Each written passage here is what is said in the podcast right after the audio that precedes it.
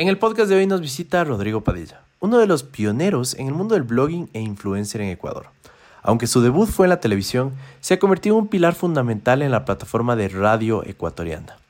Con su programa de entretenimiento La Combi, Rodrigo nos regaló risas y momentos inolvidables. En esta entrevista compartirá las anécdotas más divertidas del programa, revelará verdades detrás de cámaras y profundizará en las razones que llevaron al final de esta exitosa producción. Estamos emocionados por escuchar sus historias y reflexiones sobre esta etapa en su carrera.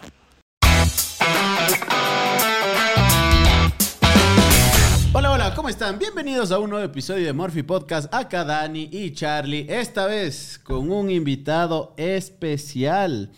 Creo que traído directamente desde una combi, traído directamente desde un estadio lleno de hinchas y desde una radio muy conocida. Amigo, eh, para mí esto es un poco surreal. Eh, no hemos tenido tanto chance de conversar todavía con este personaje, pero y, y mi afán no es hacerle sentir viejo tampoco, pero uno de los programas con los que literalmente crecí, eh, uno de los programas más chéveres que existe hasta ahora en la tele, que fue la combi, pues bueno, ahora tenemos a uno de los dos de esta dupla, que es Rodrigo. ¿Cómo estás, crack? Bien, de hecho estoy viejo, o sea, no, a mí me importa, me importa un carajo el paso del tiempo en realidad. Es, como, es, es una cosa normal. O sea, a veces la gente cree que estar mm, grande o mayor, viejo, es un problema o es algo malo, a todos les va a llegar. Entonces es una cuestión de tiempo. o sea, Completamente. No, no, hay otra, no hay otra forma de que el tiempo va seguir pasando, sigues creciendo y ya está. Lo único que hay que ser adecuado al, al, al tiempo que estás viviendo. Yo creo que estoy viviendo en mi tiempo de tener 45 años, yendo a los 46 y, y estoy siendo, tratando de ser coherente con lo que vivo. Así que ah, hay mucha gente que sufre por el tiempo, que sufre por, por, sí. por la edad. Y, y, yo les digo, ve, ah, me importa un carajo, es la vida que uno vive y al final contra eso no puedes hacer nada. Excepto de que te vayas a meter botox o te vayas a levantar algo o, o, tomarte una pastilla porque tienes muchos problemas en tu cabeza. Eh, porque crees que eso es lo único que importa, el cómo te ves o si realmente se te cae algo o se te va algo claro. al otro lado. Al final lo importante es que seas coherente con uno mismo y es lo que te digo, o sea, me empezaste diciendo, no sé, no es por afán de que se sienta viejo. Yo creo que soy el que soy y tengo la edad que tengo y estoy feliz de, de, de vivir lo que he vivido y, y la edad que te, voy teniendo. Y, y, sabes que el comentario proviene, justo estábamos con, con, eh, almorzando con los chicos y más bien nosotros nos sentíamos viejos porque hay un montón de memes y chistes ahora que nosotros no, entendemos. Es como yo tengo 31, Dani tiene 30. Y somos y los como, niños. Y, y estamos... Y, Soy un bebé. Y la, y la chaviza... O sea, po es... podrían ser mis hijos si hubiera sido precoz. claro. Y nosotros, en serio, la chaviza, que son los guambras de que ahorita tienen 18, 17 no cachamos un montón de cosas. ¿Ves? Y ahí Cachas es como... dice chaviza, o sea, que es esa mierda. Exacto, es como... guambreada, chucha. Exacto, exactamente. ¿Qué te haces el mexicano? No, al final hay cosas que no, no van a entender en las anteriores generaciones, las nuevas generaciones. Mm. Problema de ellos. Claro, claro. Y había, había, cosas que los, nuestros padres no entendían. Eh, estoy seguro de... que mi papá hubiera sido... Yo, yo sé que mi papá, en paz descanse, no, les, no soportaba que yo tuviera el pelo largo, supongo. Y claro. no lo soportaba. Y, y, es una cuestión de generación probablemente, porque claro, en la época que él, que él vivió, pues el pelo largo no era tan común, o lo que sea, y ver a su hijo con el pelo largo le hubiera, le hubiera de ley le, le, le, afectó, o de ley le, no sé, tuvo algún tipo de, de conflicto con eso, pero, pero, lo llevó bastante bien. Y yo creo que las cosas que uno viene ahora, porque claro, que es la típica de cómo te sientes viejo, ah, esa música que vos escuchas, ya no es como la música de antes, así era música. Y ya, y ya te escuchas decir esas cosas, ¿no? Hay un meme que es muy bueno, que me identifica un montón que es un, un, que es un niño ahí, o sea, un tipo hablándole a su hijo y el meme dice, eh, yo aquí diciéndole las cosas que, que, a mi hijo que decía a mi papá y a mí me valían verga. y es verdad, o sea, en realidad me siento y a veces digo, estoy diciendo lo mismo que decía mi viejo, o sea, exactamente lo mismo que estoy diciendo a mi hijo. O sea, te ha dicho 50 mil, es mi papá, este, me estoy convirtiendo en él. ¿Y en quién carajo quieres convertirte? Claro. O sea, de ahí vienes. Y ahí vas, o sea, es como es esa, esa situación de yo no voy a ser como mi papá, yo no voy a ser como mi mamá, no existe, vas a ser, porque es lo que queda, es lo que eres, de ahí vienes. Entonces, para volver a lo que dijiste, en realidad a mí me importa un carajo la edad que tengo, lo digo sin, sin ningún tipo de temor o lo que sea, tengo 45 años y, y, y, lucho por no ser un viejo Chévere, hermano. Qué, qué, bacán escucharte. Digamos, Rodrigo, que vas a una fiesta, vas a un evento. Ya no voy a fiestas. A un evento. y, a veces casi menos. Y tienes que presentarte con alguien. Tienes que presentarte con alguien. ¿Cómo te presentarías? ¿Cómo te identificas hoy por hoy? Depende de quién sea. O sea, hola, soy Rodrigo. Y, y tal vez eh, te dicen a qué te dedicas. A un montón de cosas. Actualmente me dedico, estoy bastante enfocado en la psicología, trabajo con mi esposa, soy psicólogo también, eh, trabajo con mi esposa en... Eh, ¿Psicólogo clínico? No, soy industrial, ah, pero, pero me apestó desde el principio, en realidad no, no, no me gustó, pero como lo dije en otro podcast hace poquito, eh, cuando me di cuenta dije mejor termino y voy, voy por otro lado. Eh, hice varias búsquedas y bueno, después de la pandemia, que todo se fue al carajo, eh, entre otras cosas, empecé a tomarle más en cuenta la psicología, volví a la psicología, que ya me había, venía dedicando desde el 2015, cuando empiezo a trabajar con constelaciones familiares. Soy constelador familiar y trabajo con, ese, con parejas también. Pero eso es muy jungiano, ¿no? O sea, con, con, esa corriente. Sistémico más bien. Eh, y bueno, es una herramienta, no es una terapia. Hay que entender que hay herramientas de terapias y también que la psicología no es una ciencia. Entonces, todo puede evolucionar. No somos iguales, entonces es difícil como decir, todo esto va a servir para ti. Oye, pero eh, para la gente que tal vez ignora el tema como yo, ¿qué son las constelaciones familiares? Es una herramienta que básicamente eh, trabaja a, partir, eh, a partir de, de, no son arquetipos, sino son, depende de tu posición en el sistema. Es decir, tú para llegar al mundo tuvieron que llegar tus dos padres, tus cuatro abuelos, tus ocho bisabuelos, tus dieciséis tatarabuelos y así un montón de gente que tuvieron vivencias. Vivencias buenas, malas, horribles, espantosas. Y todas esas vivencias van marcando eh, de una otra forma cada generación. Y si no se resuelven esas vivencias, no se resuelven esas situaciones, van pasando de generación en generación. ¿Viste Coco? La película. Claro que sí. Esas son constelaciones familiares. Y la película empieza diciendo, Miguel, hola, soy Miguel y me encanta la música, pero no tengo idea por qué me gusta la música. Y resulta que su tatarabuelo era músico y entonces ese tatarabuelo había abandonado a su tatarabuela por, su, por, por, la música, entonces odiamos la música. Y si odiamos la música, nada puede estar en la música porque la música es mala. Y esta persona, este, este señor eh, tatarabuelo fue excluido de una familia, excluido de su sistema. Lo excluyen, lo sacan, lo sacan hasta del, del, del, del altar y pues tú no puedes excluir a nadie. Cuando te excluyes a alguien, se desordena. Y si se desordena, empiezan los problemas. Y todos, en todas las familias hay eh, excluidos, hay gente que, hay secretos, hay cosas que no se dicen, hay vergüenzas, hay suicidios, hay homicidios, hay un montón de historias que, que no se resolvieron en su momento y que en algún momento tienen que resolverse y que se va cargando eh, de generación en generación. Nosotros le llamamos lealtad, otros le llaman karma. Eh, entonces, Karma es muy fuerte, pero bueno, la lealtad es más interesante. Entonces, todos tenemos familiares a los cuales eh, no se los nombra. Todos tenemos un tío que era dueño de todas esas tierras y las perdió porque era borracho, mujeriego o lo que sea. Y entonces, eh, ¿viste Encanto? No, Encanto. Sí, así. No se habla de Bruno. Claro. No se lo dice, no se lo nombra. Y claro, pues como cuando rompes un vidrio, ¿no? Hay toda acción hay una reacción, cuando hay algo una consecuencia, alguien tiene que pagarlo.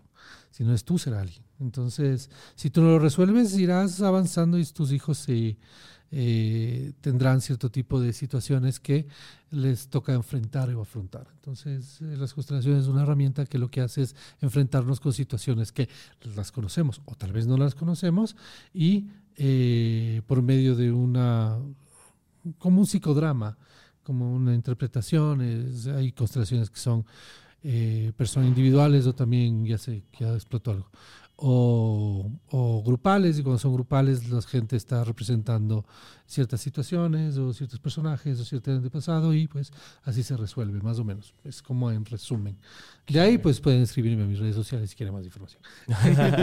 Buenazo. Eh, las puedes decir, de hecho, ¿cómo te pueden encontrar? Rodrigo Padilla. Estás en todos lados, sí. ¿Cuáles son tus redes? Tal vez el Instagram es lo que más utilizo en este tema como de, de, de, mi faceta en esta. que tal vez como que más utilizo. Eh, Twitter es, un, es una cloaca llena de trolls, así que no, no, no sé utilizar. La uso mucho, es, leo mucho, pero me, sirve para informar un montón, pero, mm. pero es una cloaca, es una cloaca llena de trolls y, de, y, de, y que ya perdió totalmente el sentido. O sea, es interesante cómo los trolls ya cuando te escriben, te escriben exactamente lo mismo sobre cosas que no tienen nada que ver. Sí. y, y, entonces por eso trato y evito un poco de, de, nombrar. Siento que cuando, cuando pasa cierto tipo de visualizaciones, cierto nivel o número de visualizaciones en, en, en Twitter, o sea, siento que, creo, esto es locuración, pero que hay algún lugar que las granjas de trolls en la cual te identifican y dicen, este man puede ser que tenga algún tipo de, eh, de idea o de eh, opinión que pueda influir sobre y no queremos que influya, entonces le atacamos cuando un tweet y pase el 50 mil visualizaciones. Wow. O 20 mil, o 15 mil, no sé. Pero yo siento que cuando un tweet mío pasa de ciertas visualizaciones, diga lo que diga, van a aparecer. No importa, puede ser el comentario más positivo. Pero cuando tuiteo cualquier pendejada que termina con 13 visualizaciones, no hay un solo troll que me dice nada. Wow. Oye, y tú, hemos, hemos hablado antes de este tema, pero tú cómo ves las relaciones parasociales que pueden existir ahora, ¿no? Como el poder imaginar ahora con, con tanta conexión que conoces a una persona conoces a un cierto influencer, en este caso, que te conocen a ti. No sé si te pasa que vas por la calle y la gente piensa que eres de una forma y resulta que eres de otra forma. o sea, yo creo que he sido bastante eh, o sea, centrado en cómo soy al final. No es, no es, que tengo un personaje, no es que me pinto la cara y soy algo específico. Y ya llevo 20 años en esto, entonces como que ya saben un poco de pata cogeo y como que las nuevas generaciones ya no me cachan mucho, sino más bien los de 30 para arriba.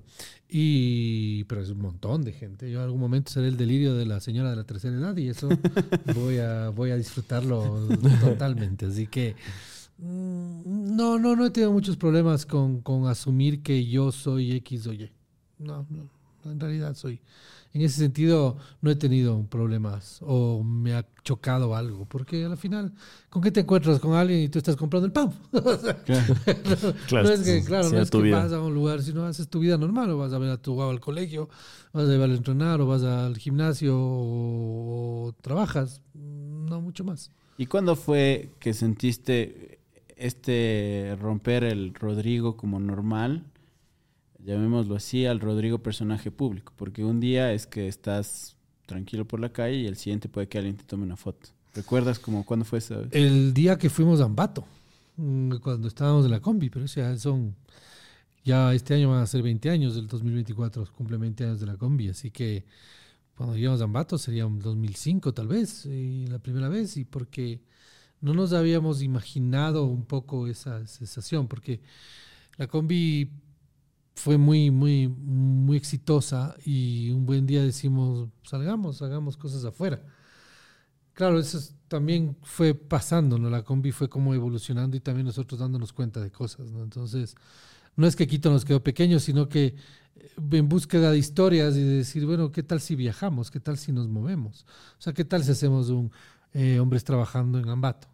Hagámoslo. Entonces, eh, fuimos y asumíamos que, ah, entre nosotros, como, como pasaba aquí, o sea, no, no es que buscábamos seguridad ni nada, llegábamos a un parque, anunciábamos en el programa, porque antes se anunciaba así, esta semana vamos a estar en tal lugar a tal hora, ¿no? Y anunciamos, vamos a estar, y era en el, en el centro comercial, el Mall de los Andes en Ambato, tal fecha. Y llegamos y había unas 10 mil personas. ¡Wow! unas 5 mil, no sé, pero había mucha, mucha gente, mucha gente. Y solo estábamos nosotros. Y entonces se fue de las manos, eh, fue como nos empezaba a empujar la combi, las, las chicas se asustaron, nosotros también, o sea, estábamos como, ¿qué hacemos? ¿Cómo salimos de aquí? O sea, eh, y, unas personas ahí, el Buda, un pana de Ambato, que le mando un abrazo, no sé dónde andará, andaba haciendo café la última vez que le vi en redes eh, con otras personas de ahí, otros amigos de él, como que nos ayudaron a salir, nos metimos al centro comercial, nos perseguían en el centro comercial, eh, nos metieron atrás de los, de, los, de los restaurantes que hay en espacio y por ahí pudimos salir por abajo, el gerente y todo lo que pasa, la gente nos buscaba y era como una sensación realmente nueva y como, ¿qué pasó? O sea, esto no estoy preparado para vivir. Pero pasa. pasa porque nada es para siempre, todo es cacho viejo, y rápido se cambia. Y ahora mucho más, ¿no? O sea, ahora hay personajes que es ¡pum! y desaparecieron, se acabaron. O sea, yo tengo la, al menos hay cosas que dices, ¿no? O sea, me hubiera gustado vivir en esta época porque seguramente hubiera podido aprovechar más en redes sociales la monetización y el TikTok, qué sé yo, y poder capaz sacarle más jugo a esa época o a ese momento de estar arriba. Pero ahora es así. O sea, es como. fugaz. Hay miles de personajes que ya no son. Que fueron increíblemente famosos. ¿Te acuerdas del panita del. Ah, sí. Ya no existe. O sea. Eh, eh, seguramente cosecha ahora toda la gente que tiene, pero ya no es. O sea, ya fue. O sea, fue el boom, boom. Y ahora esa inmediatez es súper, ingrata con las personas, porque hay personas que, que no lo saben manejar, que no saben manejar su fama, por así decirlo, porque esto es fugaz, súper fugaz, y cada vez es más. Y claro, nosotros fuimos famosos en algún momento, eh, yo creo que fui como, tuve éxito y fui, tuve fama en algún momento, pero ya no. Y no me rompe el sueño. Si no, pucha, voy a estar que tratando de, de, de, seguir en, en, la palestra haciendo en vivos en TikTok, qué sé yo. O sea, así como... Eh, Bailando. corazón, corazón. ah, sí, como... Eh, ¿Tú has visto esos que están así como... Sí, sí, claro que sí. Que, les mandan rositas. Oye, pero Rodrigo, para mí es súper importante, ya que nos tocado solo porque estoy medio embalado con el tema. Tú, dices, ¿no? La fama ahora puede ser algo momentáneo. No puede, es. Eh, bueno, es algo momentáneo. Pero, ¿qué le podrías decir? Porque nos ven muchos creadores de contenido que están aquí, arriba, en, ese punto de fama. Y otros que están empezando igual. Y otros que están empezando. ¿Cuál podría ser? ¿qué, es tu que ¿Cuál es tu objetivo en la creación de contenido? ¿Tu, creación de, tu, objetivo de creación de contenido es ser famoso? Va a durar nada. Porque tu creación de contenido va no va a ser pensada, no va a ser manejada, no, va, no vas a cranearle, sino simplemente vas a estar interesado en hacer contenido para que pegue. Y no siempre va a pasar, no siempre va a funcionar. El chiste se alarga un poquito y ya está. O sea, el panita que hacía esto, Khalil, lo que sea, que era súper gracioso, ¿sí? Se acabó. ¿Por qué? Porque no tiene nada más que hacer. Hay un capítulo de Los Simpsons que es súper bacán cuando Bart es del chico Yo no fui. ¿Vieron ese capítulo? No. Ven, son otra generación. Bart se convierte en un, en un, en una, en una, en un eh, estrella mundial porque estaba trabajando en el, en el eh, programa de Krusty y rompe algo y lo único que se le ocurre decir es, yo no fui. Ja, ja, ja, yo no fui.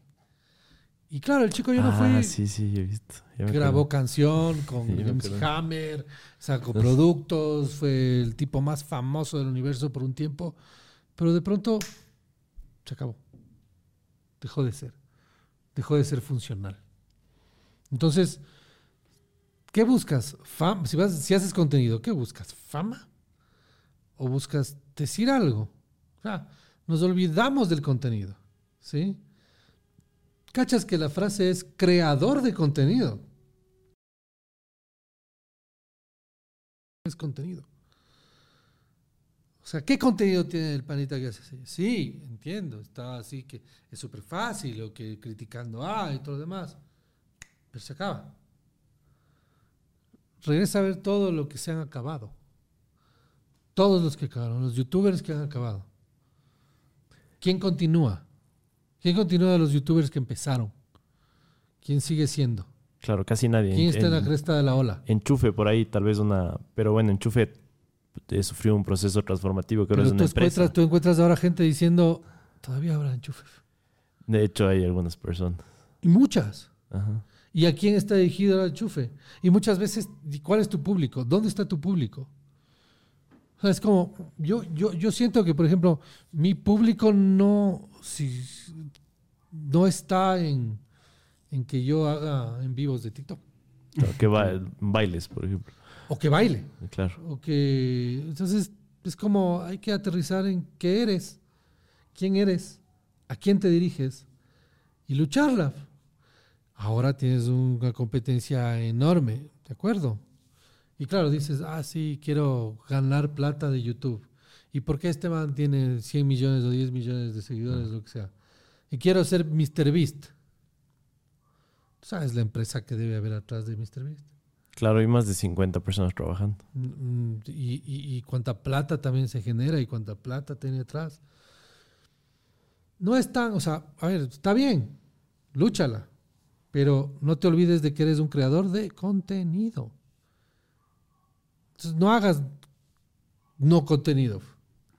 Claro.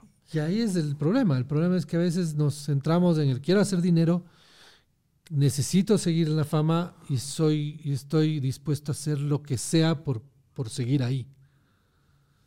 Oye, Rodri, eh, dentro desde tu perspectiva como psicólogo, probablemente con personas que trabajes de las diferentes edades, si bien las redes sociales vinieron a conectarnos, por lo menos esa fue la, misión inicial que tuvieron, eh, ¿con qué comportamientos te has topado como medios eh, tal vez autodestructivos? Yo creo que vinieron a desconectarnos, porque sabes bien, ahorita estás, estás hablando, porque las redes sociales te están mandando en qué pensar, qué decir y qué actuar, y cuál es la opinión pública.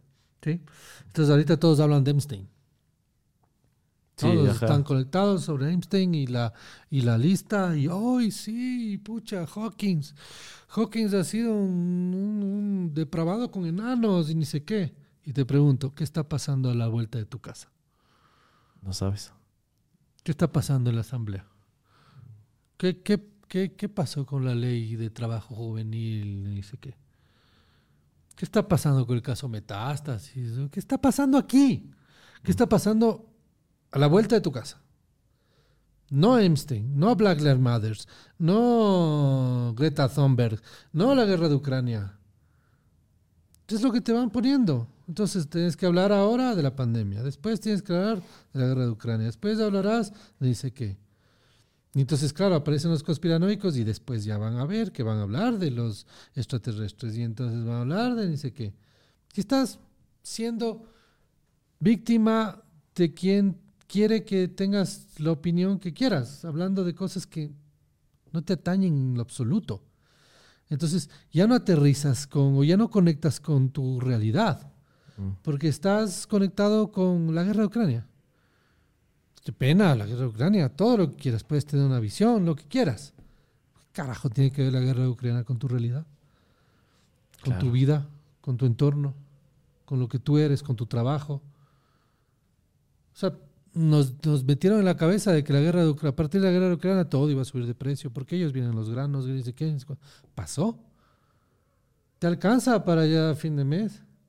¿Cómo estás haciendo la vida? ¿Cómo estás viviendo tu vida? ¿Cómo le ves al Ecuador? Entonces, las redes sociales te ponen a conversar de lo que ellas quieren. De lo que ellas quieren que converses. Y entonces te desconectas dentro de este consumo que tienes tú de redes, eh, eh, justo hablábamos de Twitter, hablábamos de Instagram, YouTube. ¿Cuál crees que es una de las pocas redes sociales en las cuales uno todavía puede aprender algo? Son medias propositivas para, la vida. ¿Y cuáles son como las más tóxicas? ¿Cuál Yo creo que TikTok es la más tóxica y últimamente estoy espantado.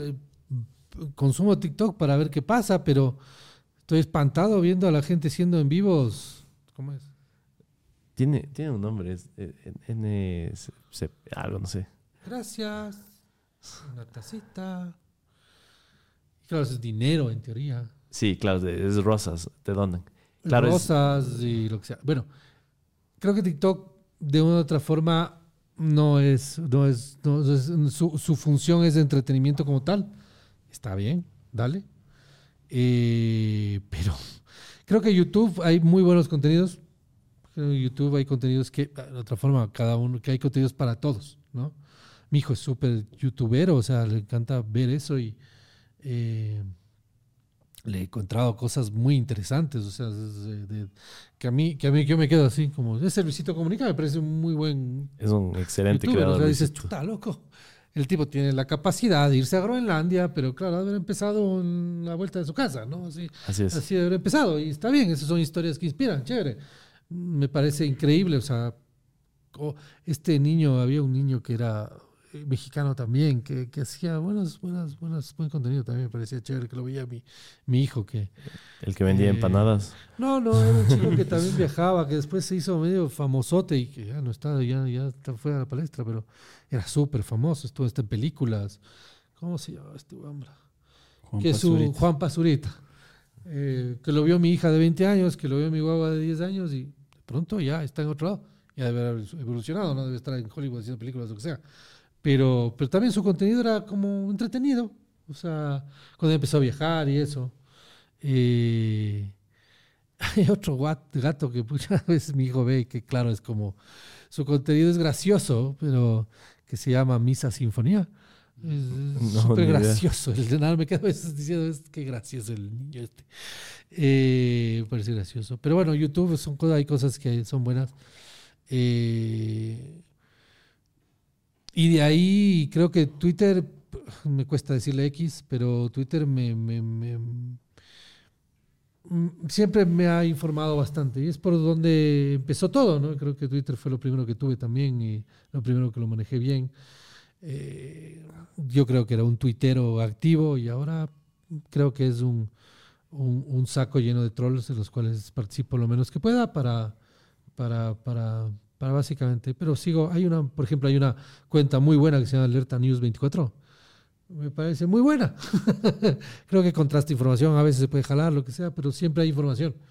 Y me gusta que haya información, tal vez es mi lado viejo, ¿no? Que me gusta informarme y estar en ese lado y que puedes encontrar información nacional y que, y que hay mucha, hay mucha mierda, ¿no? Y, sí, sí, sí.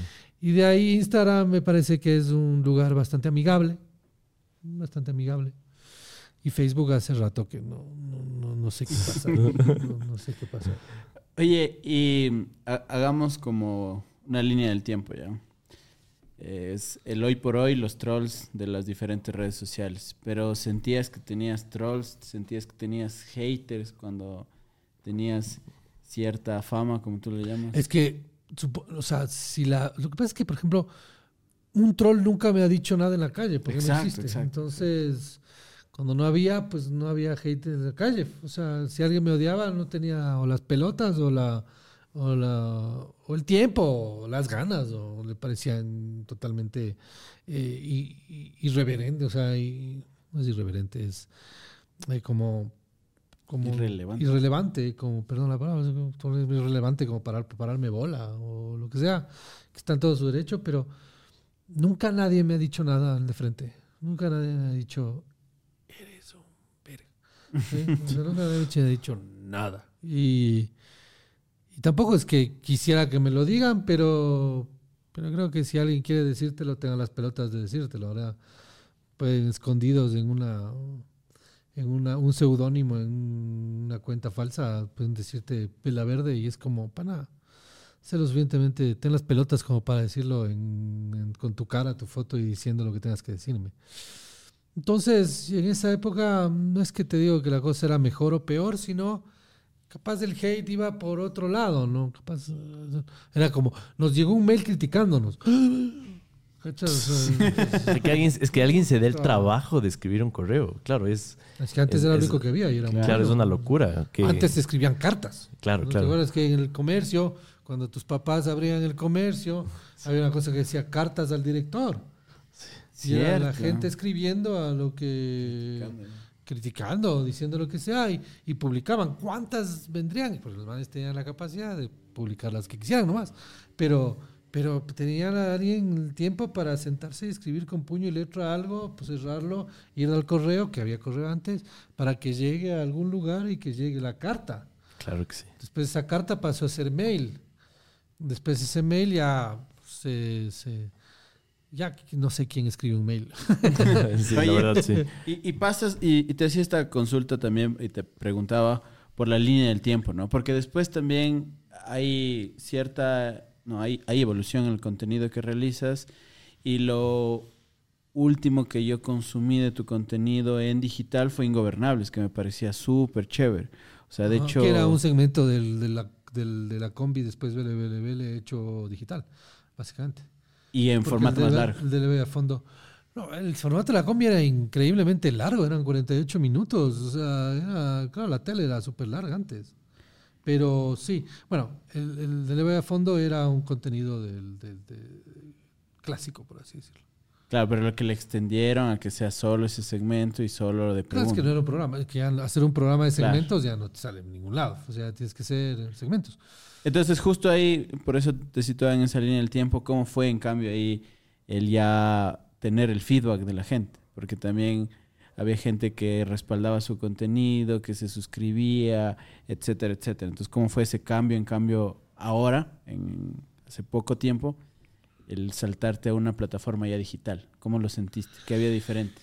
Mucho. Lo digital ahora es mucho más rápido. Yo, yo veo ahora cosas, contenidos de la combi me parecen eternos. Eh, no hubieran funcionado para nada, obviamente. Creo que los mismos contenidos hubieran funcionado totalmente en digital. O sea, ir a ver meones funciona. En cualquier, en cualquier, en cualquier formato. Oye, Rodri. Eh, funciona totalmente. Funciona. Cualquier cosa que hicimos en, como segmentos funcionaría en digital. Totalmente. Pero como segmentos, ya no como programa. Y como segmentos mucho más pequeños. O sea, un meón, 30 segundos, listo, boom, hubiera funcionado.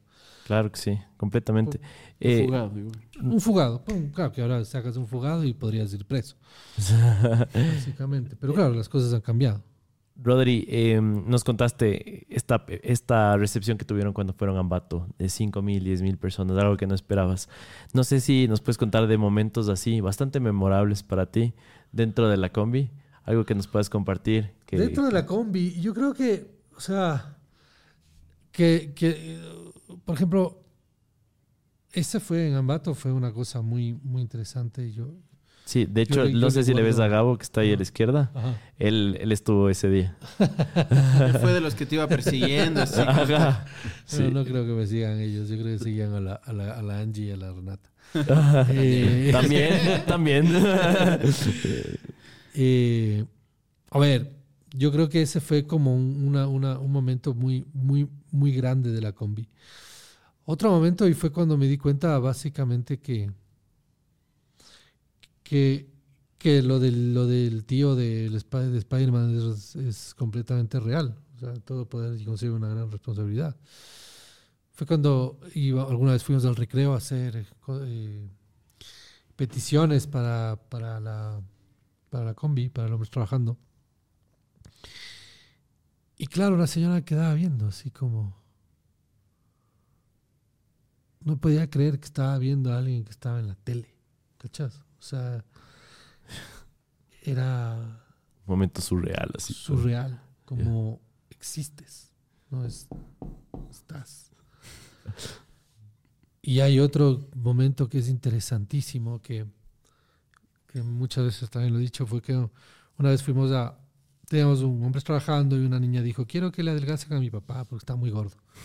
Entonces, obviamente, cogimos la, en 2009 se conoció la primera transacción documentada con Bitcoin. Un usuario intercambió 10.000 Bitcoins por dos pizzas. Esta transacción estableció un valor implícito en Bitcoin, que en ese momento era menos de un centavo, era 0.001 centavo. 15 años después, un Bitcoin equivale más o menos 30 mil dólares. Esto significa que si esa persona no hubiera comprado esas dos pizzas, se hubiera guardado esos Bitcoins en su billetera, hoy tendría 300 millones de dólares. Y damas y caballeros, esto tan solo está empezando. La pregunta es, ¿por qué Bitcoin aumentó? tanto de valor? Básicamente es porque es un activo escaso, descentralizado, seguro, asequible, con mucha innovación y de hecho muchas personas lo llaman el oro digital. Además de este contenido, quiero contarte que tenemos nuestra propia comunidad de cripto, que se llama Crypto Savvy, en la que hablamos sobre noticias, tecnología y nuevas y diferentes formas de generar ingresos a través de la blockchain. De hecho, no solo con Bitcoin, sino con las más de 14.000 criptomonedas que existen en la web 3.0. Así que te invitamos a que te suscribas a nuestro canal de YouTube. Nos puedes encontrar como Crypto Savvy en todas las redes sociales. Y así tú puedes aprender más sobre esta tecnología y puedes generar ingresos y acercarte más a esta tan ansiada libertad financiera la combi, le llevamos al señor, le pesamos y dijimos, eh, pesa ni sé cuánto, oh, qué mal. Le llevamos a un gimnasio. Eh, después de que le llevamos al gimnasio, le grabamos el gimnasio, le hicimos una dieta, se comió una ensalada. Pues corrió full, pero fue una cuadra. La edición pareció 42 kilómetros. y llevamos un, entrenador que era el, el, personal trainer de las Popstars. Y hicimos, sacamos la madre un poquito en, en un parque. Eh, que básicamente eso era, ay, como era el parque al frente de Damiano, le fuimos a dar a Damiano para que le haga una canción y le anime con la guitarra mientras hacía esto hablándote, esto habremos grabado en dos horas, tres horas. Antes grabamos un montón, claro, cámara en mano. Ahora cualquiera puede hacer contenido. Y, y claro, editamos y bla, bla, bla. Y claro, después del señor, ese mismo día, ¿no? Claro, tocamos la, la balanza, ya bajó de peso. Ah, no, señora, niña, pues aquí está, cumplimos, la compi cumple, chocante, bla, bla, bla, jajaja, ja, ja, Simón, vaya unas semanas después o unos meses después, y yo eh, nos invitan, bueno, conseguimos, nos invitan a subirnos al helicóptero de la policía, pero dijeron solo puede uno, hicimos la pajita más larga. No pensarán mal, la pajita, ¿no? Este, y gano yo, voy solo y me invento ese segmento, se llama Rodrigo Paseo Después ya Rodrigo Paseo con Renata, Rodrigo Paseo con Yolal, Rodrigo Paseo con ese. Entonces estoy en Rodrigo Paseo, voy al, al, helicóptero de la policía para darme una vuelta por Quito. Y estaba esperando ahí en el aeropuerto que me suba al aeropuerto, a la, policía, y estaban dos policías ahí conversando. Y uno decía, loco, loco, uno decía al otro, loco, estos manes son certeros, weón, certeros. Cacha, el otro día, puta, una niña pidió que le bajen de peso al papá y le bajaron. Ese poder. Entonces me di cuenta que básicamente el poder era real. O sea, yo cualquier cosa que haga en la tele va a ser real. Y fue como, ¡pah! Claro, después, después de un tiempo salió la película de Spider-Man, estoy diciendo tanto tiempo atrás. O no sé cuándo salió el primero de Spider-Man. Con Toby Maguire. Sí, uno, dos. Entonces ya lo había visto. Y dijo, cuando dijo, todo poder consigue una gran responsabilidad. Y fue como, de verdad. O sea, ahí me di cuenta del poder que tenía en mis manos, o que teníamos en las manos, de decir, oye, hay que ser responsable con esta huevada, porque cualquier cosa que digamos es real. O sea, la gente que está viendo no tiene idea que hay edición, que esto, Que esto se demoró nada. O sea, que no es que no es que le seguimos un plan de entrenamiento al señor de 45 días y, y bajó 5 kilos. No, grabamos. Claro, claro. Y uno lo que dice, ah, sí, no se han de creer. O sea, es chistoso. Completamente. yo Y a mucha gente se debe haber creído. Y así muchas cosas de decir, hijo de madre, el poder que tienes en las manos. Y creo que un tiempo tuvimos mucho poder entre nuestras manos, pero, pero otra vez, es efímero. Hay que saberlo manejar, porque si no algún día se te va a ir en contra. Y digamos, en algún momento justo manejaron ya este concepto de la responsabilidad ulterior. O sea, ya cuando planeaban, en algún momento decían, mira, no podemos sacar este contenido porque puede ser que cause algún problema. No, porque nuestro contenido era súper light. Como bastante family friendly, ¿no? Total. O sea, claro, íbamos a entregarle una mandarinita al político.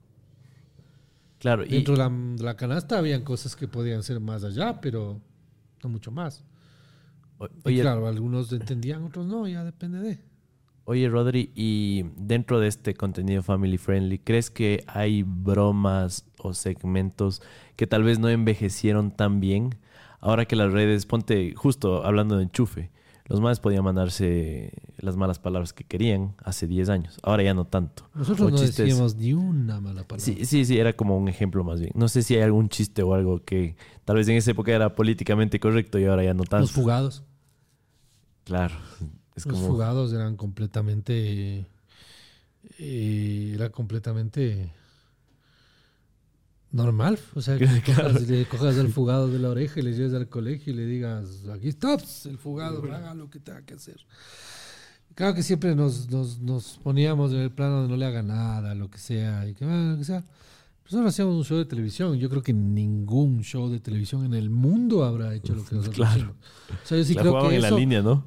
no, yo creo que eso de los fugados fue básicamente algo que no se hizo en ningún lugar del mundo. No, le reto a alguien que a ver si me consigue un programa chino que haya hecho eso antes que nosotros. O sea, porque no había referencias tampoco. Todo lo que nos inventamos no, tenía ninguna referencia.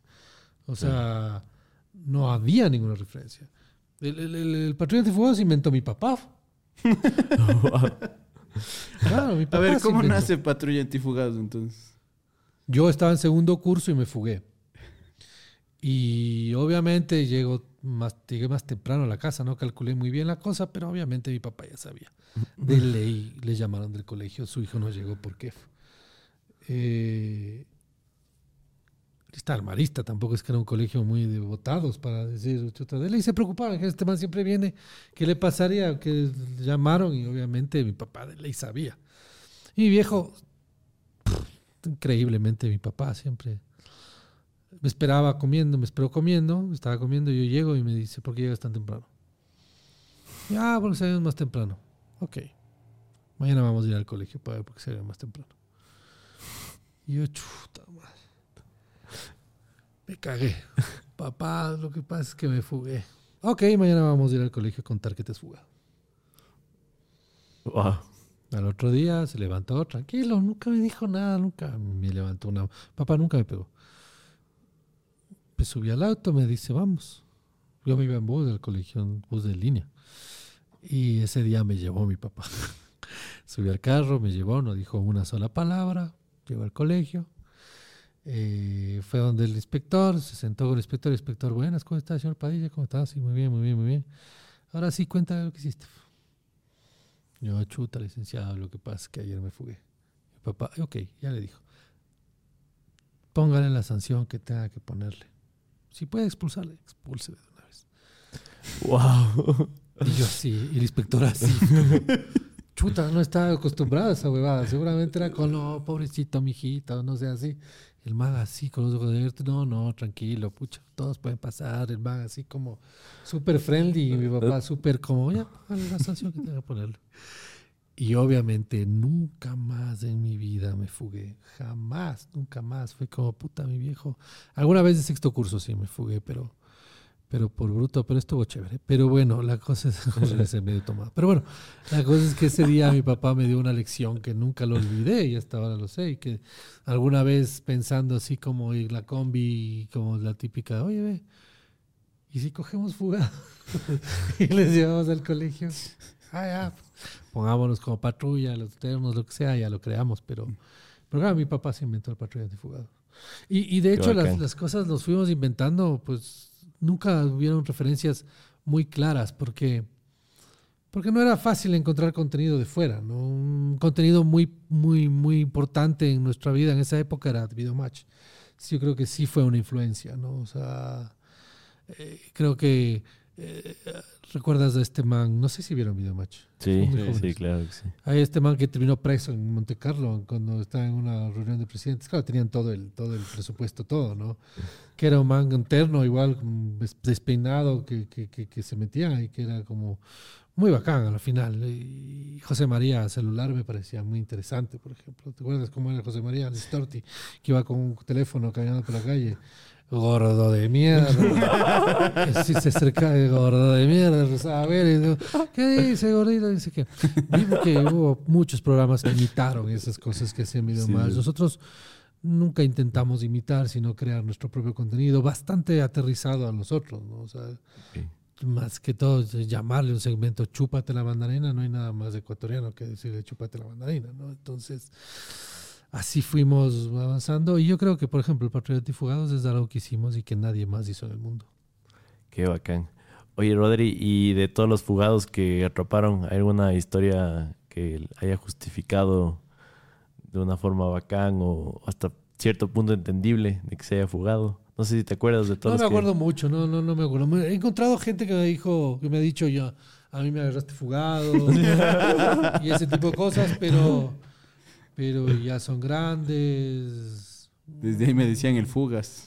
Eh, Fugas locas. pero no sé tampoco, no me acuerdo tampoco si es verdad o no. O Claro, sea, cualquier persona puede decirte Cualquier persona puede decirme que le corrió fugado. Entonces, sí, yo creo que. mm, eh. Yo creo que sí, el el, el peligro a 100 metros sí educó a la población de alguna forma. Yo creo que era un, con- era un conductismo muy interesante, porque claro, nos veían y se ponían el cinturón, ¿cachás? Así estés caminando por la calle, como, pues, se ponían el cinturón porque voy a estar grabando y voy a salir en la tele. Claro. O me pongo el cinturón para que no me coja la combi, ¿no? Eh, ah, y de ahí también había gente que se fugaba para que le cogiera la combi, ¿no? Ya- bueno, de ahí el, el- el Paracas fue un gran, un gran segmento. A mí me encantaba mucho el Paracas, ¿no? O sea, de, de- de ponerte pues, disfraz de paracaídas y ir a fiestas, no ir a lugares que no te invitaron. Hay un par de anécdotas de ahí. La una es que caímos una boda en el círculo militar como Paracas y el papá y el papá y la mamá de la novia estaban realmente peleados. Entonces la mamá se enojó, pero hijo de madre, saquen a estos manes. Y el papá, muchacho, nos consiguió mesa, trago, comida, bailamos, quedamos en la fiesta, no se vayan. Ya, ya, ya se fue. Y puta, fue como, qué bronca habrán tenido, que fue como que bien, ¿no? Le jode esta señora, fue el, el esposo. ¿Qué No cae? sé qué boda sería, no sé quiénes serían, no me acuerdo, pero fue en el círculo militar y todo, todo salió como, como pensamos. Otra que fue, me, me encantó de Patrulla Antifugados fue cuando fuimos con un mariachi. Entonces con un mariachi a, a toda a donde, a sus, a sus contrataciones. Yeah. Entonces antes los mariachis estaban básicamente de moda. pues, Claro, estaban pegados. Cumpleaños, Gran regalo. regalo, lo que sea. Entonces mariachi, puta, en esa época eh, tenían mucho trabajo fin de semana. Y, y el mariachi eh, fuimos a varias casas y ahí tengo, tengo una anécdota porque llegamos a una casa. Claro, ahí sí nos recibían bien porque eran casas, no, no eran eventos. A los cuales no, no estaban invitados. O sea, claro. sí, no estábamos invitados, pero sí es, era como, ah, que cague, llegó el mariachi con la combi. claro, claro. O sea, y, y claro, fuimos a una casa y teníamos unas gafas que se empañaban súper mal, entonces no veías muy bien. Y entonces, claro, si estábamos en la cocina y él ya abre así la rosera y se mete una cuchara y se come, porque también era llegar a las casas y joder, ¿no? Y se come eso y yo me abro eso y ese arroz estaba completamente enmohecido. Le digo, ve, mira lo que te comiste y el man así, "Uy", se había tragado el man. Pero bueno, esas cosas pasaban. Pero no, la disfruté mucho, fue una época muy bacán que duró la combi cuatro años y ya. Oye, oye, Rodri, antes de pasar de, de tema, ¿hay alguna anécdota, alguna experiencia que, que tuvieron y que tal vez no, no, no tuvieron el chance de haber filmado? que pasó tras cámaras? Igual, algo memorable. Que nunca salió al aire, pero que hubiera O sea, no querido. sabría decirte porque ya fue hace tanto tiempo. Claro, la sí, combi montón. terminó en el 2000. En el 2007 terminó la combi. Ya son 14 años. Claro, es el tiempo. Eh, y. No, más, 17. y, el, y, y claro, mu- mucho, toda la combi debe estar guardada en Teleamazonas, eh, en cassettes. Eso habría que bajarlo a digital y subirlo y verlo y qué. Y el contenido ya no sería digital, no, para nada. Sería solo eh, recordatorio nostálgico.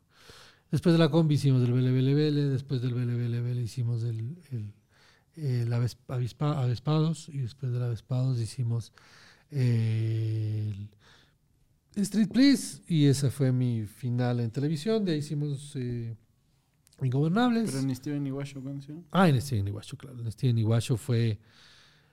eh, lo que pasa es que, claro, el Steven Iguacho fue antes de el Avespado, sí, en Steven Watch. Bueno, para la final era todo lo mismo con diferente... lo que pasa es que, claro, ya no éramos cuatro, ya no había chicas de nuestro elenco, éramos el Yanal y yo, básicamente. Y también cambiaron de canales, ¿no? No, bueno, fuimos primero, o sea, lo que pasa es que en el Amazonas estábamos contratados entre Amazonas. Bueno, primero la combi empezamos en una productora que se llama ADN Digital. Entonces, como la productora este, Amazonas nos contrató directamente, ya no podíamos hacer la combi porque pertenecía a la productora esta, ahí hicimos el Steven Iguacho entre Amazonas. Nos inventamos el Steven Iguacho porque teníamos que hacer otro programa. Que era el mismo chancho con otro lazo, pero, pero, pero no podíamos usar el término combi, ni podíamos usar eso. Entonces, ahí fue lo del ring, el pega primero pega dos veces, la moneda y bla, bla, bla. No, el BLB fue la moneda. Ese fue el guante, el, símbolo del guante. Entonces, Steven Iguacho duró como un año o dos años. Y de ahí eh, fundamos Yamingo Films, que era la productora. Entonces, nosotros trabajamos en Yamingo Films, que era nuestra propia productora, y vendíamos nuestro programa. Entonces, primero vendimos el BLBLBL a, a Gamavisión. Y después le vendíamos a la, a la televisión pública, el BLBLBL. Y ahí queríamos hacer un, un late show después del BLBLBL queríamos hacer un late show. Pero, pero no pudo darse. O sea, el Avespados, no, antes del late show salió el, el Trueque. El Trueque fue un programa lindazo. Hermoso. Y entonces el Trueque fue un programa como puente, porque la idea era como terminar el BLBLBL, hacer el Trueque mientras armábamos el late show, que se llamaba el espectaculazo. Pero mm, no pasó por cuestiones del canal y demás. Así que, y nosotros como teníamos la productora, no podíamos tener mucha idea del tema, sino fue como, saben que el presupuesto se bajó, ni sé qué, sigamos haciendo otro programa, ya no volvamos al BLBLBL, hagamos otro programa, hicimos ahí la Vespados. Y hasta el 2016 funcionó, y salimos, se terminó, no es que salimos, eh, terminamos de hacer el programa, nosotros íbamos en Yamingo y yo también salí de Yamingo en 2016 y de ahí ya me dediqué a otras cosas, ¿no? Ya volví a la psicología y bla, bla, bla, bla y a la canela y el Street Please cuando eh, nos encargaron el Street Please, que me divertí mucho porque es, es un... Y ahí hicimos el show que queríamos hacer. y, y, ya, ahí terminó y bueno, y después Ingobernables. Ese es como el resumen. sí, sí, le, resumiste súper bien. Hay algo tal vez que, porque al inicio nos contaste un poco que estás disfrutando esta nueva etapa como de tu vida, ¿no? Un poco más madura, más sabia. Em, no, sé, si... más sabia, pero sí más madura.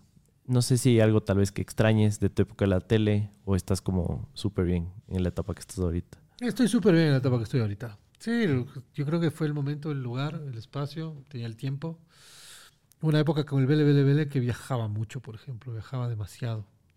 Y ya no era tan divertido. Porque mm. ya era. Antes viajar como era divertido, después ya era trabajo. Entonces, otra vez a Guayaquil. Habré cogido mucha. Dos, tres mil aviones en ese tiempo. O sea, es como. Esta semana estamos en Guayaquil y en Cuenca, y la próxima semana estamos en Loja, y después nos cogemos el auto y nos vamos a La y después vamos a Macas, y después hacemos esto. Y esto. La, Vespados fue viajar un montón porque la idea era hacer un road trip. O sea, el programa era un road trip y así, así funcionó. Entonces viajábamos demasiado. Entonces no extraño mucho esa época. Estoy más contento aquí, en lo que estoy haciendo, centrado en lo que estoy haciendo. Siento que si le pones atención a lo que estás haciendo va a funcionar y a veces cuando si estás haciendo muchas cosas eh, no, no haces ninguna bien. Entonces mejor hacer menos cosas eh, que hacer un montón mal. O sea, hacer una cosa bien que hacer un montón mal. Mm. Es difícil hacer muchas cosas bien. Y yo estuve muy acostumbrado a hacer muchas cosas. Y no digo que las haya hecho mal, sino que ahora estoy más, más empecinado en tener un foco en una sola, en cosas, en menos cosas para poder hacerlas mejor. Oye, ahí te pregunto como cuando uno le pregunta a los matrimonios que tienen 20, 30 años, ¿no? tienes un compañero de fórmula ya durante no sé cuántos años. 22. 22 años. Empezó en el 2001. Entiendo que hay peleas, entiendo que hay discusiones, entiendo que hay momentos chéveres, hay momentos amargos, pero ¿cómo poder tener una relación de amistad y a la vez de trabajo y que sea sana y que perdure en el tiempo? Como ya siempre decimos que somos como un matrimonio. ¿no? O sea, nos vemos todo el tiempo, trabajamos todo el tiempo y hemos hecho un montón de cosas y no tenemos hasta relaciones ahora, sexuales. Hasta, eh, hasta ahora se ven mucho. En la radio. En la radio. Nos vemos dos horas al día en la radio. En, en, la radio nos vemos y a veces cuando tenemos algunas producciones juntas o que nos contratan juntos podemos hacer alguna animación o alguna, unos videos. Acabamos de hacer unos videos para, para una constructora y a veces mm, trabajamos un poco más. Pero, pero claro, yo creo que eh, con el tiempo nos, nos, vemos menos, ya tenemos menos trabajos en conjunto, menos trabajos comunes. Y claro, Yaral sigue apostándole bastante a, a su imagen en, en, redes y en la televisión. Yo estoy un poquito más alejado de eso, pero, pero sigo activo. O sea, es lo que te decía. Yo doy gracias a Dios que estuve en esa época que todavía estás, ¿no? Si hubiera sido en esta época, capaz hubiera sido un boom y ¡pac! Chao. Chao. Porque a gente de aquella época todavía la recuerdas, ¿me cachas? Al Mosquito Mosquera, al Christoph Bauman.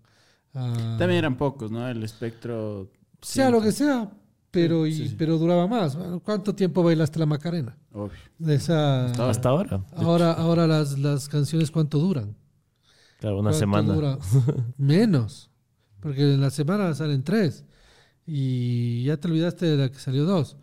O sea, ¿cuál fue el último boom que duró tiempo? ¿Despacito? ¿Cuánto duró?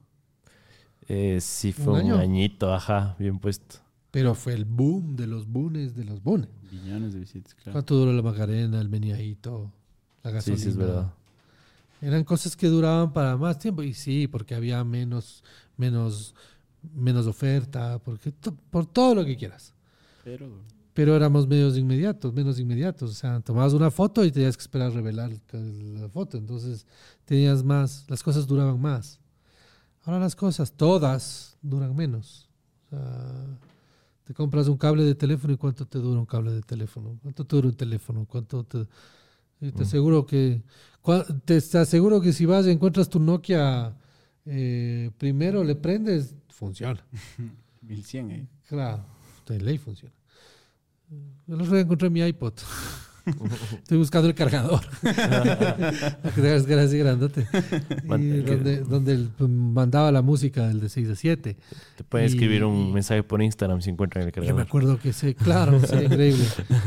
Porque ese, ese, ese iPod tenía 120 gigas de, de, de espacio. Claro, cuando salió fue. Pero era solo música.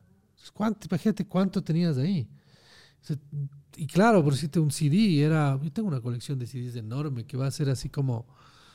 Eh, el, el, abuelito, los, mis, mis, nietos van a ver esas cositas del abuelito. ¿Qué hacen? O sea, me muera, ¿qué hacemos con estas pendejadas? Algo tienes que hacer porque votar no es de votar. tengo una colección de CDs increíble que digo, pucha, qué ganas de tener un momento y un espacio para ponerle porque ya no tengo dónde sonarle, ¿no? Algún día lo encontraré. Pero igual mi iPod, ¿no? Es como, y eso que no ha pasado mucho tiempo, ¿no? pero, pero ese iPod ya es una reliquia. Oye, dices Oye, pero que... solo, solo dale, dale. para insistir en el tema de la, de la consulta que te decía. ¿Qué, ¿Qué sientes que funciona para que tengan una relación tan duradera de amistad y de trabajo? Que no tenemos relaciones sexuales. tenemos una máxima y siempre tuvimos una máxima que fuera no pelear por plata. Ok, importante. O sea, no peleemos, resolvámoslo. Ya está. Esa es como creo que la, la, base para, o sea, decir, ok. El problema es cuando llega la plata, llega la ambición y llega el tú más, yo menos, como, ni sé qué. Entonces, tratar de siempre ser salomónico y ser y ser eh, de frente, ¿no? Saber cómo son las cuentas y saber qué es lo que tiene que pasar y ya está. Con eso salimos. Claro. Eh, me intriga mucho porque yo estoy empezando a coleccionar un poco de vinilos también. Eh, dices que tienes un montón Los de CDs. Son viejos para mí ya.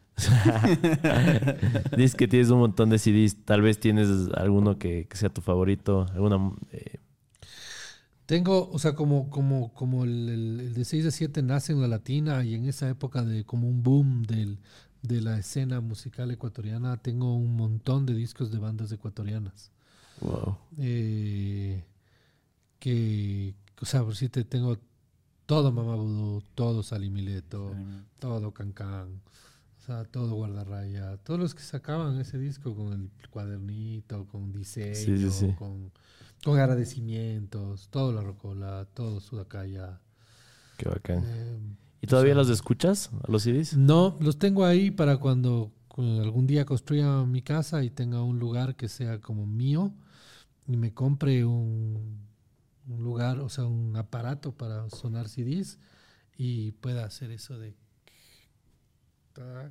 limpiarle, ponerle y escuchar un CD completo.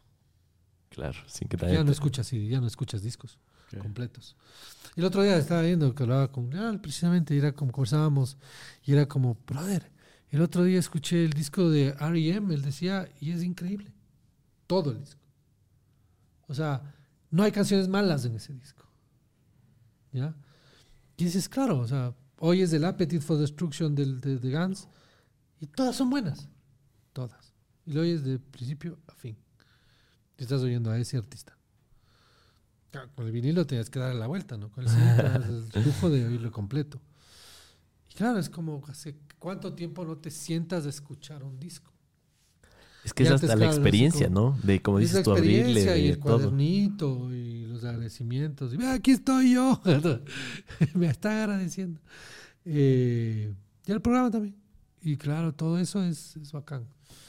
Y, y claro, hubo una época en la cual compré muchos CDs. Eh, conseguí muchos CDs y los tengo guardados. De ahí, pucha, tengo un montón de música en mi computadora porque después pasó a ser como el MP3. y, y, claro, me di el trabajo de poner todos los CDs en digital. Y, ahí está en un disco externo porque llevo Spotify y me cago todo mi trabajo. Yo decía, pucha, esto es joya, esto es algo, puta, lo voy a tener toda la vida, algún día va a valer dinero. Y Spotify se cagó en mis, mis aspiraciones. Claro, Spotify hace lo que le da la gana. Claro, 3.99 al mes. Claro. el trabajador. Y tiene todo. Sí, todo. todo. Todo, y ya está. Y ahí tengo un, un playlist que se llama mi banda sonora, la banda sonora de mi vida, y ahí pongo todo lo que me gusta. Y, y soy orgulloso porque yo tengo 157 seguidores. Oye, ah, eres una persona y un talento que también tiene trayectoria en la radio. ¿Cuál es como la clave o qué es lo que te gusta más bien de poder seguir en la radio, de poder salir todos los días en la radio? Es que en la radio empezamos. Hace poco conté, bueno, ayer salió el podcast con mi pana de Trébol. Mm. Así que véanlo, ahí está la historia. si lo sientes, no te lo voy a contar otra vez porque me va a aburrir. Pero en la radio empecé. Y la radio tiene esa magia de que todavía existe. Y que la radio no va a morir. Yo creo que la radio no va a morir. La tele ya murió. Como la conocías, chao, se murió. O que le queda muy poco tiempo. Ahora ves contenido a la carta. Punto, se acabó. Cuando quieras y donde quieras. Se acabó. Oye, ¿y en la radio de ley tienes algún, no, no sé si llamarlo fan, pero algún seguidor, alguien que admira tu trabajo y que te ha seguido durante años y ya cuando alza el teléfono y le escuchas es como, ah, el Juanito.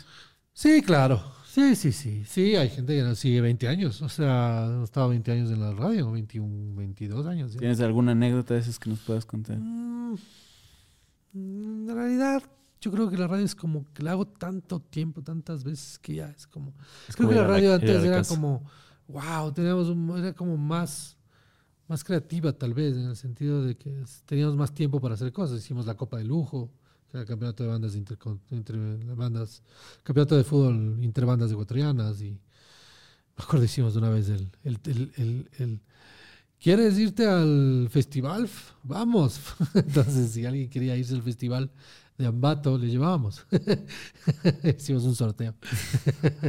Para irnos. Pasábamos viendo en nuestro auto, nos íbamos a Ambato y le regresábamos el mismo día. claro, lo que decíamos en la radio era mucho, mucho de hacer cosas cotidianas, muy, muy cercanas a la gente. ¿no? Eso es chévere.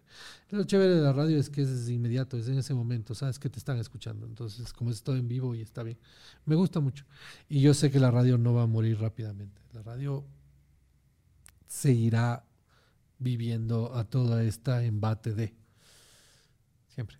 Porque cuando prendes la radio quieres que alguien te hable. Por eso el podcast es como radio. Sí, claro, de hecho es una radio más larga, nada más, ¿no? Formato más largo. Y no hay comerciales, y no hay música, y lo que quieras, pero todavía hay gente que le gusta despertarse y escuchar a alguien que te esté diciendo algo en ese momento, de lo inmediato, mm. de lo cotidiano. Hola, son tal, es tal hora en este momento. Hola, hace frío, hace sol, está lloviendo, ten cuidado, lo que sea. Y si hay un desastre natural, ¿qué escuchas? Radio. Por eso te dicen, ponga una radio a pilas. Y ahí viene como la pregunta ya de podcaster que, me gustaría hacerte a ti. Entiendo que ustedes tienen un equipo de producción también. Pero nosotros hemos luchado para tenerle mucho tiempo a Neisy Dahomes y no lo hemos conseguido. ¿Cómo hacen ustedes para conseguir un perfil de, de, los grandes, de, como la campeona olímpica ecuatoriana? ¿Cómo hacen para ese acercamiento? ¿Cómo hacen para poder conseguir ese tipo de entrevistas, ese tipo de, de perfiles para el programa? Chicos, hay un montón de servicios de streaming, pero mis series favoritas están en Amazon Prime Video. No solo se está creando una serie por un director ecuatoriano acá, sino que una de mis series favoritas como The Voice, imagínense a los superhéroes pero siendo personas, personas buenas y malas y les botamos a un universo alternativo. Esa es una de las series que más me gustan y solo la puedes ver en Amazon Prime. En Amazon Prime tienes un montón de contenido exclusivo que literalmente solo está en esta plataforma. Mucho de este contenido incluso ha ganado Oscars y un montón montón de galardones. Como cualquier servicio de streaming, si tú eres suscriptor de este servicio, tú puedes acceder desde cualquiera de tus dispositivos. Estoy viendo capítulo de Voice en mi celu y puedo acabarle en la tele de mi sala y si es que me aburro en la tele de la sala y tengo que viajar, lo puedo ver en mi tablet. Y lo más chévere de todo es que tú puedes acceder a 30 días gratis. Sí, a través de un enlace que les vamos a dejar en la descripción. Un regalo de Morphy para ustedes, para que puedan ver un par de, de estas series que son exclusivas e increíbles y solo están en Amazon Prime y ustedes puedan decidir si es que mantienen o no esta suscripción. La decisión es suya, pero me encanta Amazon Prime y les dejo un enlace en la descripción para que se suscriban 30 días gratis. Luchándola, creciendo, siendo. Sin insistente, tal vez. Sí, o sea, me inscribiste. Te dije, bueno, pude haberte ignorado. Claro. Sí, más bien, gracias. Somos el podcast más escuchado del Ecuador, no es verdad. Eh, en YouTube. y no pasa nada. Y no pasa nada. Y estoy aquí, me están esperando abajo y esto. Yo creo que es intentándola, luchándola, escribiéndole. Hola, así al Instagram. Algún rato te contestarán qué pasará, que seguramente no están interesados en estar en tu podcast. Y hay que estar preparado para eso. Mm. De que yo, por ejemplo, hice mis, mis, mis en vivos de Instagram. Quise volar. En pandemia, ¿no? Ajá, todos los días lo más parecido a un podcast que se puede hacer, porque tenía mi, mi, teléfono y me ponía a hablar con alguien. Lo hice 150 veces diarias, todos los días, de lunes a domingo, a la misma hora, 6 de la tarde. Tuve personajes increíbles. Pero claro, quise volar. Le escribí a Derbez y nunca me contestó. Le valí mierda a Derbez. Y está bien. ¿Cachas? Pero que, que, que que quitaba que Derbez me hubiera dicho, dale, conversemos. Hijo. Pasó con este man de, de yo soy medio conspiranoico. Y hay un man de en, Argentina que, le sigo, se llama Nur para Todos. Y, le escribí. Y el man me dijo, dale. No tenía quién era. Y hicimos un, un en vivo con el man. hay otro man que es, que es que es bacán, eh, que está en conspiranoico, se llama Oliver. Eh, ay, no es Oliver Atom, ese es el futbolista. Oliver, ya te digo. También escribí, y el man se portó como un cojudo. O sea, fue como. ¿Ah? No me entendió lo que quería. Dale, valía gato. Y, y está bien, Oliver Ibáñez. Ya está.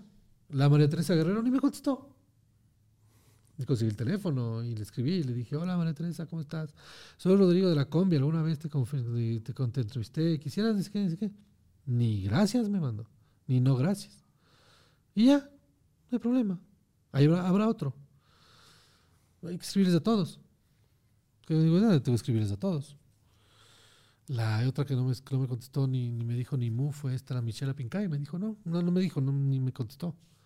Audi ni me contestó. Y yo puedo creer que, que van a cachar quién soy. Y capaz no, está bien. Pero ya está. ¿Cómo lo haces? Intentándolo.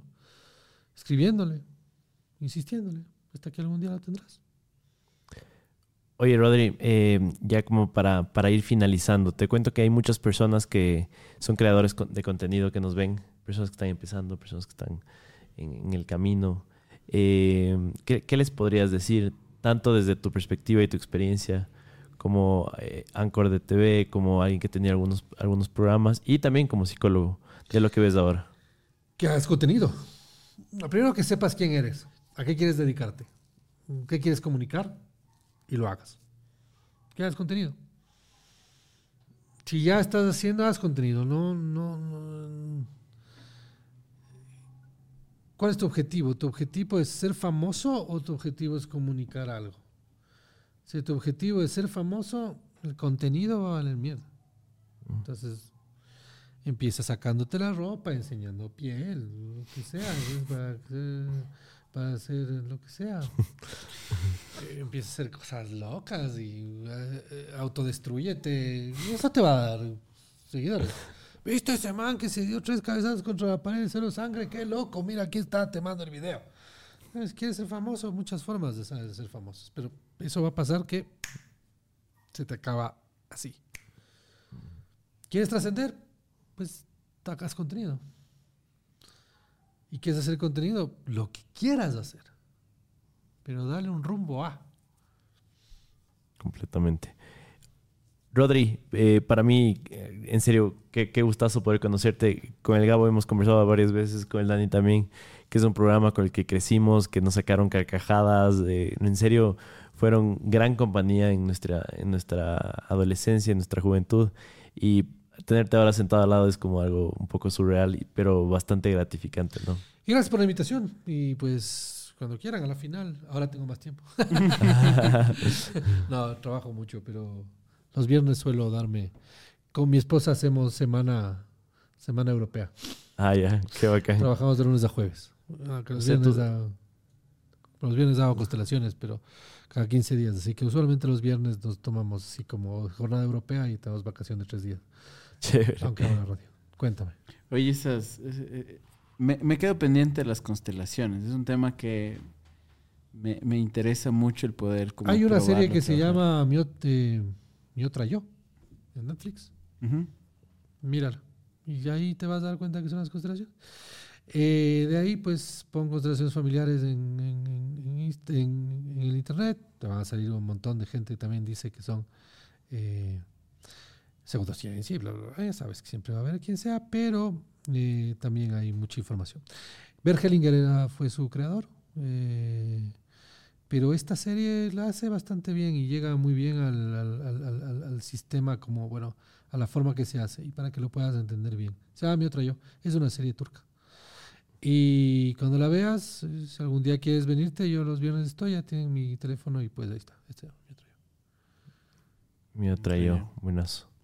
Y bueno, como te dije, en todo hay constelaciones familiares, o sea, en Encanto. Cuando estudié, pues, por ejemplo, los, en constelaciones familiares se analiza pues el rol del padre en Pinocho. y un montón de cosas. Y claro, no solamente sirve para las familias, sino las empresas. Las empresas son organizaciones que tienen orden. Todo es... Hellinger le llamaba las órdenes del amor, porque claro, es todo es el orden donde estés. Y a veces estás desordenado y no estás ocupando el espacio que te corresponde. Y si no estás ocupando el espacio que te corresponde, todo se, se desorganiza. Y cuando se desorganiza, todo se destruye. Qué loco. Oye, me has dejado muy intrigado con, con, el tema. Voy a, voy a averiguar más. Muy agradecido, sobre todo, decirte Dios te pague. Muchas gracias a ti por tu tiempo, en especial por todo lo que pudiste marcar para una generación como, como nosotros. Ojalá haya sido más. Sí.